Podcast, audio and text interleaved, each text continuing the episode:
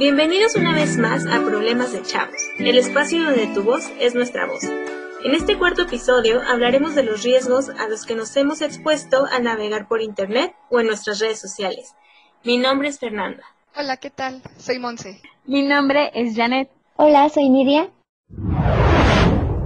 Como bien escucharon de nuestra bienvenida, hoy hablaremos sobre los riesgos que hay en las redes sociales, en este mundo virtual que es muy maravilloso, muy atractivo, pero sumamente riesgoso y peligroso. En esta ocasión vamos a hablar como algunas experiencias que hemos tenido, o el amigo de un amigo, o el primo de una prima. Esas experiencias tal vez riesgosas, malas, que somos víctimas, ya sea directa o indirectamente, de estas redes sociales, de este mundo virtual. Eh, como bien sabemos, pues las redes sociales ya se convirtieron en parte de nuestra vida. Ya no podemos vivir sin Facebook, sin Instagram, sin WhatsApp, inclusive. Em, inclusive aquella tía cristiana, católica, que pensábamos que nunca iba a tener Facebook, ahora resulta que nos mandó solicitud de amistad. y obviamente no la aceptamos. ¿Por qué no la aceptamos? Porque justo ese, ese mundo virtual nos ofrece, a partir de un anonimato o de crear un perfil eh, que para nosotros nos es atractivo, nos permite tener inclusive como otra personalidad, otro, otra vida a partir de las redes sociales, ¿no? ¿Quién no ha encontrado aquella persona que dices, ay, no, es, es bien calmada, no, ella ni rompe ni un plato, y resulta que te metes a su Facebook o a sus páginas de Instagram y uh, es la chica más sexy que te puedes encontrar.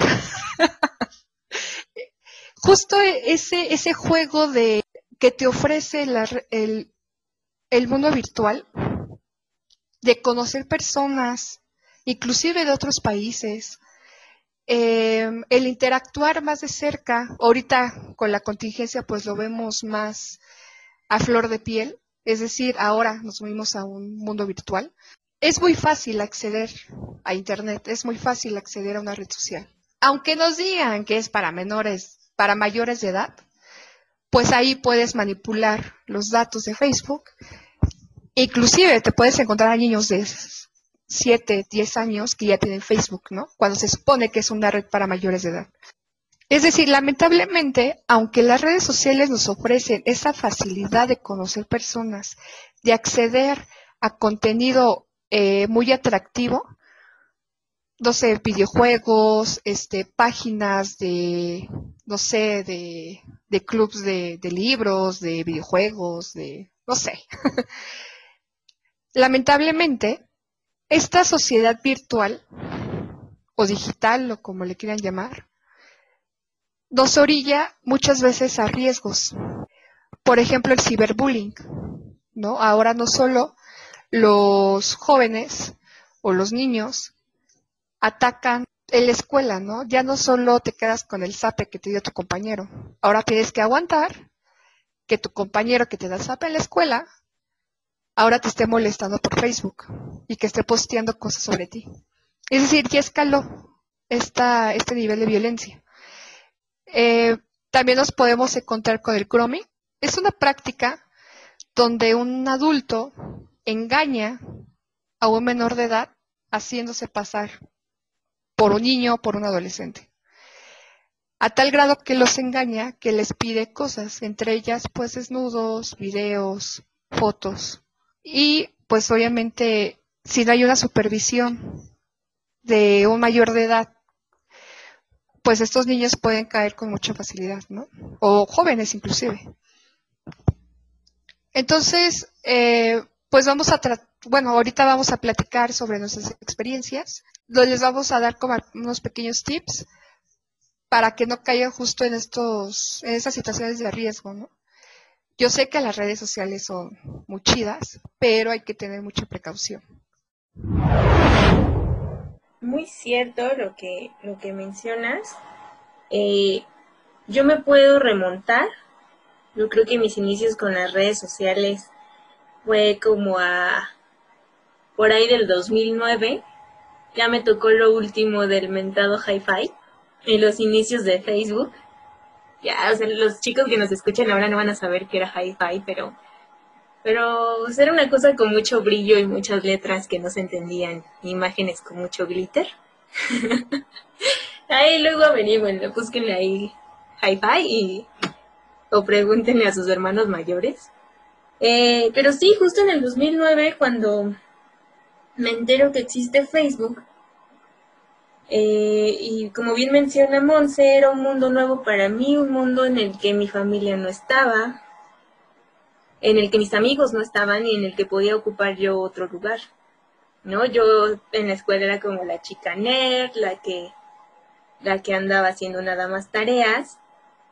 Y entro a Facebook y me convierto en una chica muy popular, demasiado popular. Yo recuerdo que en esas, en esos entonces, ya como viejita, llegué a tener cerca de 800 amigos en mi Facebook, de los cuales no conocía prácticamente a nadie. ¿Riesgoso? Sí, porque justo también en ese entonces Facebook no tenía tantos mecanismos de protección como los tiene ahora. Podías agregar a cualquier persona, eh, no podías eh, privatizar tanto como tu, perfil no había tantos, tantas medidas de protección como ahora, que tienes el, el método de los dos pasos en los que te, te, avisan con tu celular cuando alguien ingresa o incluso puedes privarlo tanto que, que por cierto hace rato me pasó, que no te pueden mandar ni siquiera solicitud de amistad, ¿no? Así de que, ay, déjamelo, le, le quito todos los bloqueos que tiene para que me puedas mandar solicitud de amistad y luego otra vez lo vuelvo a bloquear. Pero se preguntarán ustedes, ¿cómo llegaste de tener 800 amigos a, a privar tanto tu, tu perfil que ya nadie te puede mandar solicitud de amistad? Pues esto pasa por los riesgos, que justo es el tema de hoy, que hay. O sea, yo en mi popularidad conocí a tanta gente, popularidad falsa además, diferentes estados, diferentes edades, eh, de diferentes gustos, todo por una estación de radio, ¿no? Seguíamos todos una estación de radio y, conviví con muchas personas en línea. Creo que no tuve ninguna mala experiencia con ellos, pero seguí con este método de seguir agregando personas. Cuando paré, cuando me sentí exhibida al momento de agregar a mi familia. Ya no me sentí tan libre de publicar lo que a mí me gustaba, ya me sentía vigilada, pero todavía seguía teniendo este problema de aceptar gente que yo no conocía. Entonces paro hasta que en la universidad agrego a una persona que yo no conocía solo porque tenía muchos amigos en común, porque íbamos justo en la misma escuela. Gran error, chicos. Aunque tengan muchas personas en común, no quiere decir que sean las mejores personas del mundo y que de verdad te quieren conocer o algo así. Desafortunadamente sí viví una mala experiencia con esta persona que terminó como, como muy mal. Y mi recomendación en este sentido es que no se fíen, o sea, no agreguen personas que no conocen. Eh, ahora lo que hago es como verificar. Checo si el perfil que me está mandando solicitud es, es recién creado, cuántas personas en común tiene conmigo, si son personas que realmente conozco. Ah, de las 800 personas que tenía en el 2009, Actualmente solo tengo como 100 amigos, todos los conozco, estoy segura de la persona que voy a agregar, reviso que no sea un perfil que sea recién, creado, reviso que tenga como uno que otra persona en común conmigo, que de verdad yo conozca, porque en, en el otro caso pues yo no conocía a las personas que tenía en común conmigo.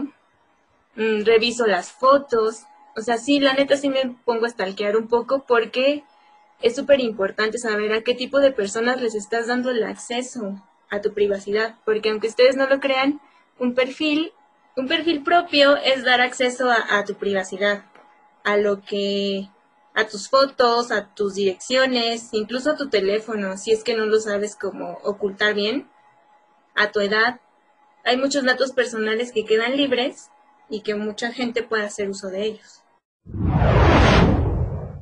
con todo esto que menciona Fer, yo inicié en esto de abrir mis redes, se consideraría ya demasiado tarde. Eh, lo empecé hasta que inicié eh, en el CCH, pero más allá de que fuera por el gusto de tener o no, eh, no me llamaba la atención como tal las redes.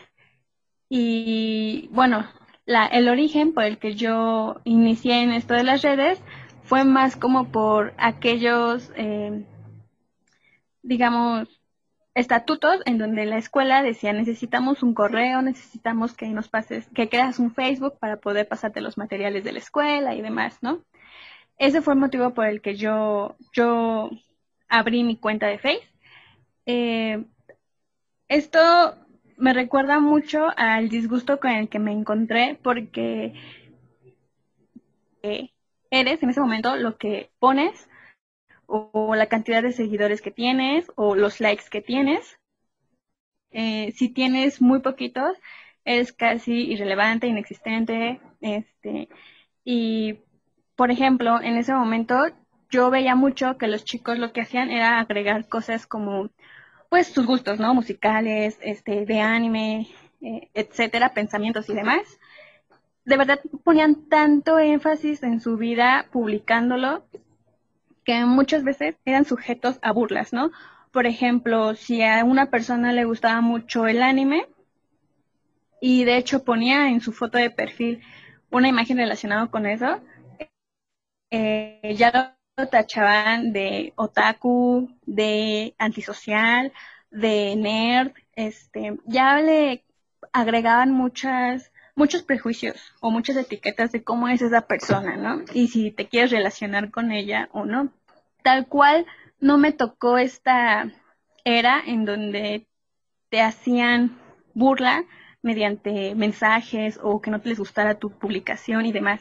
Lo que sí pasaba o era muy común era que eh, entre los grupos, ya de forma presencial, era que te hacían como este bullying o como esta eh, eh, ley de hielo, ¿no? No hablarle al rarito de la clase. Una de las cosas que estaba pensando mientras eh, meditaba sobre eres lo que publicas en las redes es que muchas veces, y pues yo acepto, he sido parte de grupos como de fandom y es muy gracioso porque cuando te integras a este tipo de grupos masivos, te encuentras como con muchas dinámicas de, no sé, si te gusta tal actor, este, a mí también me gusta y entonces agrégame, solo por el simple hecho de que nos gusta. Las medidas que yo tomo para dirigirme en las redes siempre han sido las mismas. Siempre ha sido como una regla así inquebrantable que eh, si no conozco a la persona o no lo ubico de manera directa, no lo agrego jamás me ha movido este hecho de que el número de, personas que tengo agregada es el número que valgo o el número que, represento de estatus social. O sea, creo que eso nunca me ha movido y mucho menos el agregar información siempre tan, tan personal a las redes. Eh, para evitarme justamente todo este tipo de situaciones que, que les comentaba, en donde eh, en las páginas de fandom se agregan simplemente por el hecho de que les gusta un actor. Yo creo que esta situación es crítica en tanto mm, hay diferentes eh, chavitos de diferentes edades y lo que hacen es pues no pensarlo y decir sí, porque nos gusta el mismo actor o la misma película, te voy a agregar. Eh, y estas son oportunidades, sobre todo esas páginas, para que haya, existan personas que generen como cuentas falsas y eh, tengan contacto con las personas y les pueden sacar como algún beneficio, ya sean este tráfico de imágenes. Eh, yo que sé, eh, creo que sería el caso más extremo. En algunos casos hay personas que les gusta interactuar con personas de diferentes países y demás, pero creo que siempre tienes el riesgo a, a salir con algún problemilla, ¿no? Eh, en tanto no sabes y desconoces de verdad que si esa persona existe o no existe, sobre todo con los niños, que sí me ha tocado eh, pues conocer de un caso en donde el chiquillo eh, hablaba con esta persona suponía que era una niña este, que les gustaba lo mismo, pero más tarde se dio cuenta que no, era un adulto, ¿no? Entonces se exponía muchísimo a esto que es como la trata de las imágenes infantiles. Afortunadamente, la mamá se dio cuenta y pudo detenerlo, pero muchas veces los padres no tienen como esta control a lo que consumen sus hijos y ya cuando se dan cuenta, ya el niño ya mandó fotos de sus partes íntimas, este, ya hizo videos o incluso puede dar datos de, de dónde vive, etcétera. Se expone muchísimo. Escuchándolas, yo creo que mi existencia en redes sociales se da en tres fases o en tres etapas. Igual a mí me tocó vivir esta era de del hi-fi, donde pues básicamente sí agregabas como a cualquier persona que su perfil se veía bonito y pues te inspiraba como confianza más a chavos, no era como que agregara señores, pero sí agregabas como a muchos chavos.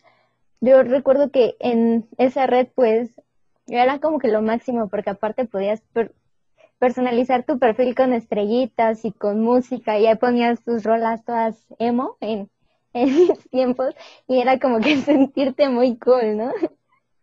con, con tu música acá cortavenas y de pronto pues sí pasabas como más tiempo yo creo que personalizando la red que hablando con alguien, o sea, yo me acuerdo que pasaba mil horas viendo qué fondo le iba a poner. Ya, ya me había cansado las estrellitas azules, pero había como infinidad de estrellitas rosas, entonces me quedaba como tres horas viendo las estrellitas rosas. Y, y en, en, ese entonces las redes sociales no, no me causaban tanto miedo ni tanto conflicto como me lo causan ahora. ¿Por qué? Porque la segunda etapa en la que viví fue, como que la entrada de Facebook, yo me rehusaba, realmente yo sí no fui de los que abrió Facebook luego, luego, porque me rehusaba, decía, no, porque yo tengo que dejar hi-fi, estoy como de aquí, están todos mis amigos, pero mis amigos empezaron a pasar a Face. Entonces, pues, yo creo que hasta las circunstancias te hacen como sentirte obligado a, a abrirla. Y, Y justo es como, pues estaba bien chavita, era como para quedar, ¿no? No perder el contacto. Y a partir de que, de que abro un Face, pues también tuve por ahí una relación tóxica y Facebook se convirtió en algo tóxico porque también la vulnerabilidad de las redes sociales y del Internet fue como haciéndose cada vez más fuerte. Entonces, hacían cuentas falsas y pues yo tenía como la mala costumbre de agregar a, personas que tenían 12 o 13 amigos en común conmigo sin conocerlos, entonces hacían perfiles falsos para acosarme, incluso para insultarme y, y también este, para mandarme cosas de, de esa como relación bastante tóxica. Eh, en este sentido, yo creo que es importante hablarlo porque yo de las de la, bueno, mi tercer fase es como ya el tomar distancia de las redes sociales, porque es muy fácil abrir una cuenta falsa, es muy fácil el, bueno, se da muy fácil el anonimato en redes sociales, se da muy fácil que de pronto, o sea, yo sí como que ya no acepto a cualquiera, incluso hice una limpieza de redes sociales, pero sí he notado que, por ejemplo, eh, los chavitos que tengo que fueron mis alumnos alguna vez de secundaria, pues tienen como 1500 amigos y agregan a tantas personas que, que ni conocen y se da muy fácil esto de realmente, incluso el robo de identidades, lo, lo he visto, amigos míos lo han denunciado, se da muy fácil todo esto, entonces también esto es un riesgo porque nunca sabes quién está detrás de la pantalla, nunca sabes a esa persona a la que tú aceptas en tu red social los permisos que le estás dando, ni lo que le estás mostrando, ni lo que él vaya a hacer con lo que esté viendo. A mí todavía me, me conflictúa mucho, yo sí siento que en, en estos tiempos los riesgos son cada vez más y bueno, sí, mi experiencia en redes sociales sí ha sido como horrible. Yo sí decidí tomar una distancia, pero por bienestar propio y salud emocional y por paz, o sea, no hay nada mejor que, que tener paz con uno mismo, pero sí no está de más como fijarnos no, tal vez no nosotros, pero sí los jóvenes que tenemos como en el entorno, qué están viendo, qué están consumiendo, con quién están hablando, y no, no es paranoia, es seguridad. Fíjate que, que ahorita haciendo cuentas, eh, pues nosotras ya somos chavas de 24, 25 años para arriba, ¿no? Y, y estamos contando lo que, lo que vivimos en ese entonces, cuando estábamos en la secundaria, preparatoria, universidad, que era el boom de las redes sociales y salía Facebook y salió Twitter y salió Instagram y cada vez han salido más y más y más y más redes sociales.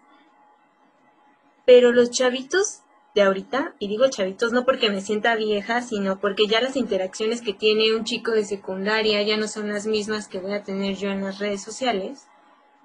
Porque en esa etapa pues todavía estás como al pendiente de qué hacen tus amigos y seguir como las tendencias, ¿no? Y hay muchas redes sociales que se prestan a esto de las tendencias. Ahí tenemos un claro ejemplo de cuarentena, TikTok, donde está la exhibición completa tanto de tus habilidades artísticas, histriónicas, dancísticas, porque te pasas bailando y actuando, imitando voces, ya muchos podemos ser actores de doblaje gracias a TikTok. Este, pero también muestras demasiado, muestras tu casa, muestras tus hijos, muestras tus padres, tus nombres, tu vida.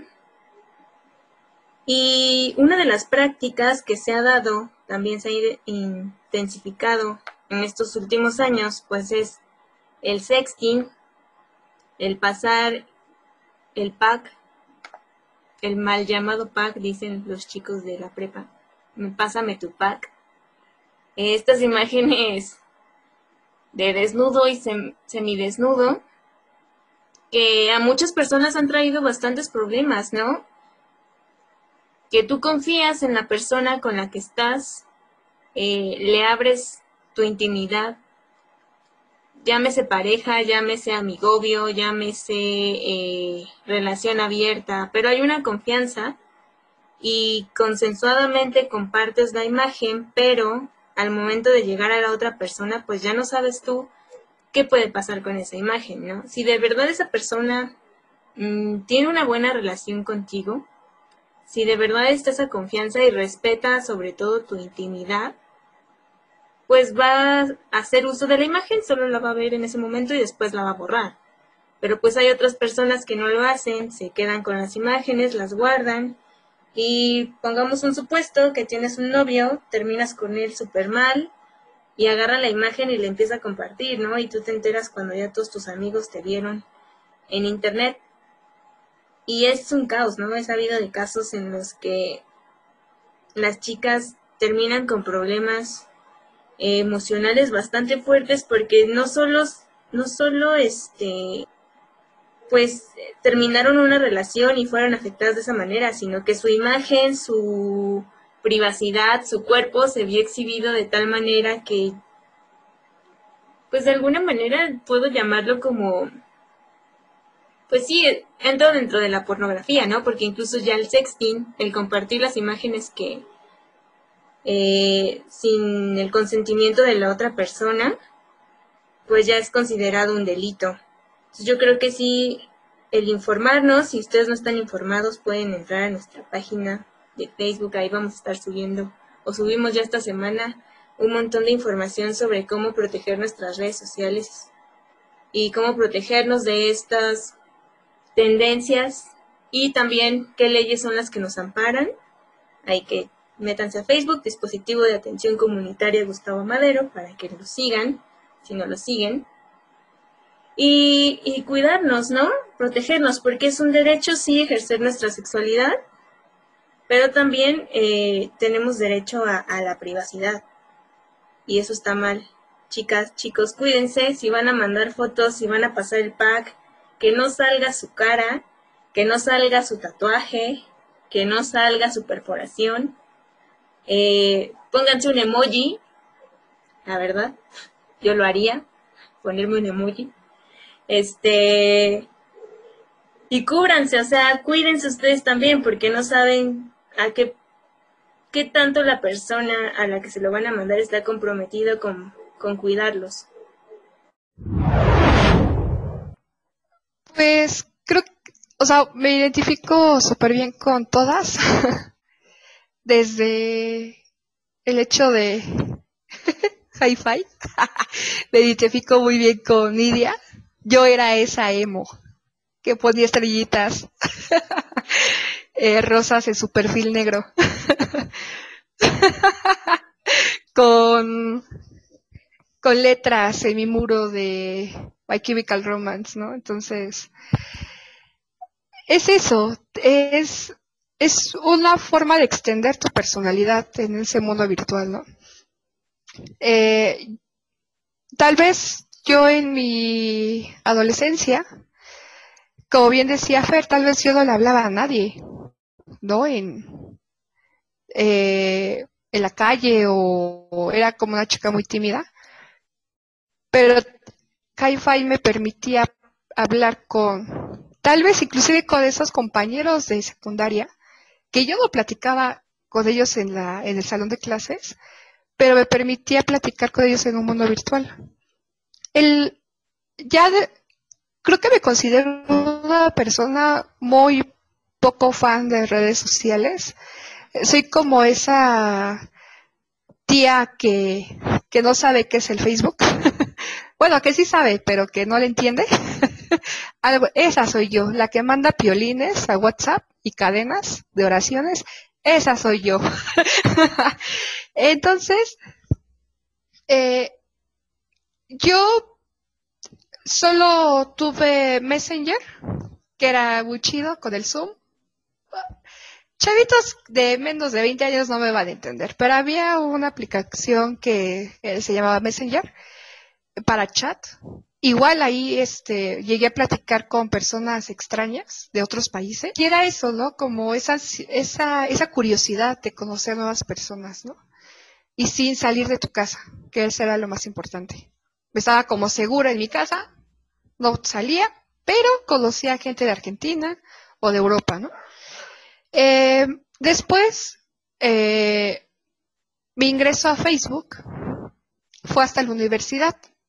De hecho, por eh, insistencia de profesores, ¿no? De que es que vamos a mandar las tareas por Facebook y es que revisan este material y voy a subir un video y que no sé qué. Dije, ¿qué? ¿Por qué utilizan Facebook? O sea, a mí no me gustaba. Dije, ¿eso qué? Pero pues por obligaciones, pues tuve que abrir Facebook. Y mientras la agarraba la onda, pues era como la típica de, ah, me mandaron solicitud, ah, aceptar. Otra solicitud, aceptar. Otra, sí. ¿Por qué? Porque entre más amigos tenía, se supone que eras más popular y tu, tu opinión iba a llegar a más gente, ¿no? Yo ya había dejado Facebook, dije, ah, ya, qué flojera ver a las tías ahí que publican a sus nietos, qué flojera ver a mis compañeros triunfando la vida mientras están este, muriendo en vida. Dije, ay, no, qué flojera, ya, voy a dejar Facebook. Pero ahora con la contingencia y con que el traslado de esta, al mundo virtual, pues me obligué, el trabajo me obligó a, abrir Facebook y tuve que cambiar mi perfil. La red social, Facebook, ahora la tenía que modificar para que fuera confiable para otras personas. Entonces ahora ya no era solo Monse, que era lo que tenía en mi Facebook, o sea, Monse y mi fecha de nacimiento, y ya. Entonces ahora tuve que agregar que era eh, mi profesión, en donde trabajaba. ¿Por qué? Porque ahora me trasladé al mundo virtual, ahora tengo que convivir con gente del mundo virtual, pero le tengo que generar esa confianza. ¿Y cómo voy a generar confianza?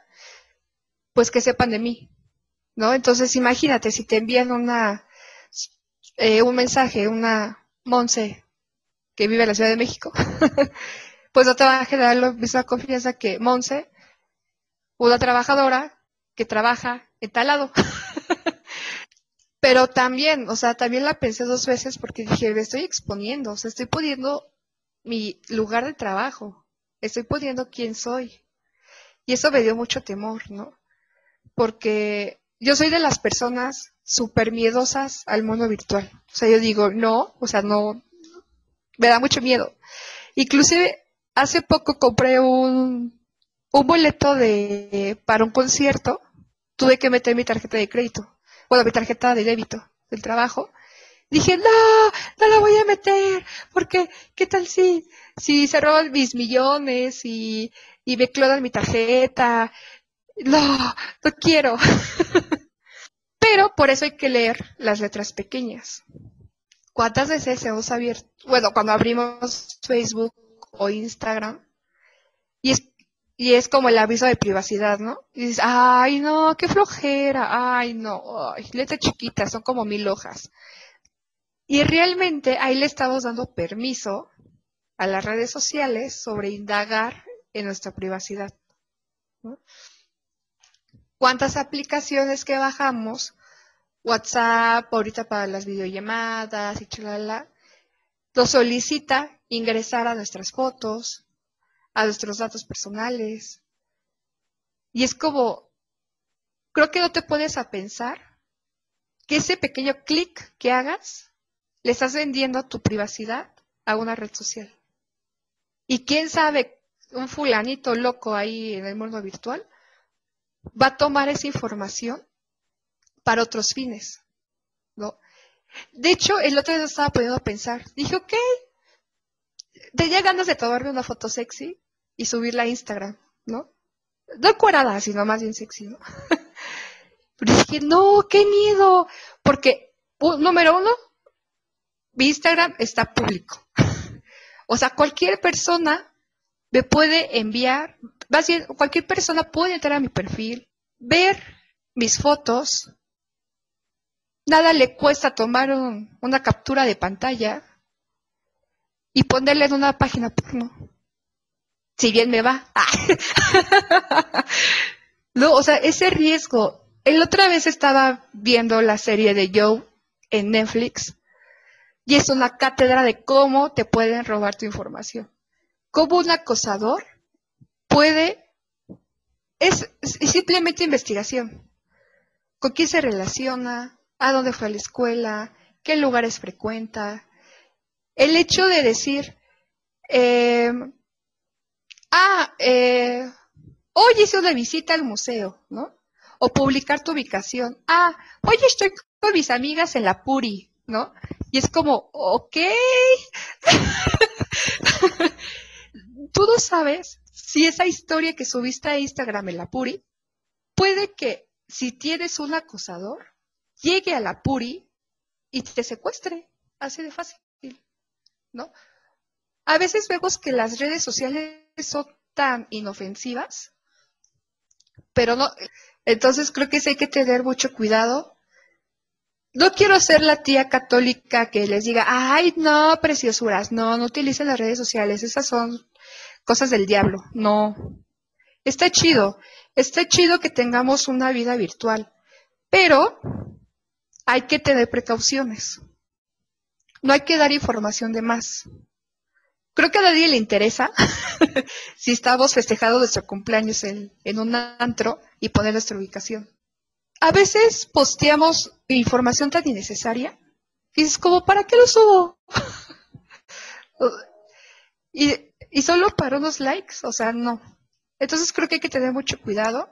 Hay que leer las letras chiquitas de los de las apps de, las redes sociales que abramos. Eh, hay que tener mucho cuidado con esos perfiles que nos llegan. Bueno, pues sí, al final todo lo que dice Monse eh, es muy gracioso porque muchas veces esta bueno, esta serie que es You eh, puede trascender la, la, realidad, ¿no? Y se puede quedar muy cortita con, con los fenómenos que, que están pasando. Mm, creo que vivimos entre esta como dualidad de qué es correcto y qué es no. Nadie nos dice, por ejemplo, cómo hacerle eh, para tener seguridad en nuestras redes o no tanto en, nuestros en nuestras redes, sino qué tanto se podría decir es lo que está aceptable eh, publicar de nosotros y qué tanto no para prevenir como este tipo de, eventos, sí, en los que seas víctima de extorsión, eh, de que te creen cuentas falsas. Yo realmente aquí eh, pondría una, una pregunta al aire. Ustedes, si pudieran eh, y digamos aceptan esta práctica como de mandar nudes, ¿cuáles son como las reglas que seguirían? Es decir, ¿creen que pueda bastar con la confianza que uno le atribuye a la otra persona para, para decir es suficiente y confío en que no lo va a utilizar para otros fines? O sea, ¿creen que esta, este término sea suficiente? Porque muchas veces uno no termina de conocer a la otra persona e incluso no puede tampoco como de alguna manera eh, pronosticar cómo se va a llevar a cabo esta relación. Hay muchas que terminan en mal, en malos términos y tan malos son los términos que puedan aprovecharse de ti. Es decir, desconoces completamente a la persona que creías conocer. Es como, déjenmelo relacionarlo así, cuando eh, estás con tu chico o chica con quien quieras teniendo relaciones sexuales y no te proteges porque crees que es tu pareja, porque ya han acordado algo verbalmente de que de que son exclusivos y de que no van a afectar la relación o bueno, la imagen de la otra persona, la confianza de la otra persona. Eh, aquí es como realmente eso es una manera de tener seguridad, la confianza.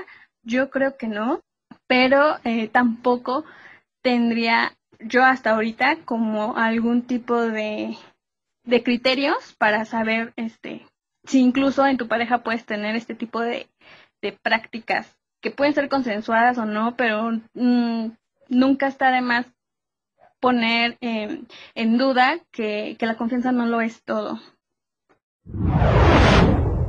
Bueno, ya escuchándolas, creo que Monse dijo cosas bastante interesantes y yo no soy la misma en redes sociales que en persona. Y creo que nadie, nadie somos los mismos en una red social que en persona, porque también viene esta parte de qué estamos viendo, qué contenido es el que, el que estamos revisando, pero también nosotros qué estamos este, presentando, porque pues al final las redes sociales también son como una carta de presentación y por ejemplo, eh, ella sí dijo, yo dejé de, usar redes sociales.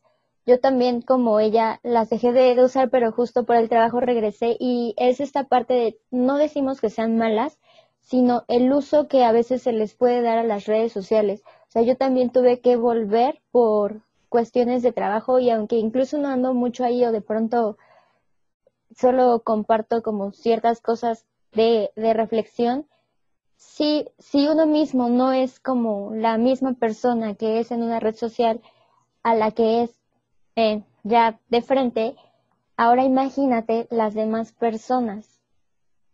Y no hablo solo de las que conoces o crees conocer, sino hablo de, del general de, de las personas.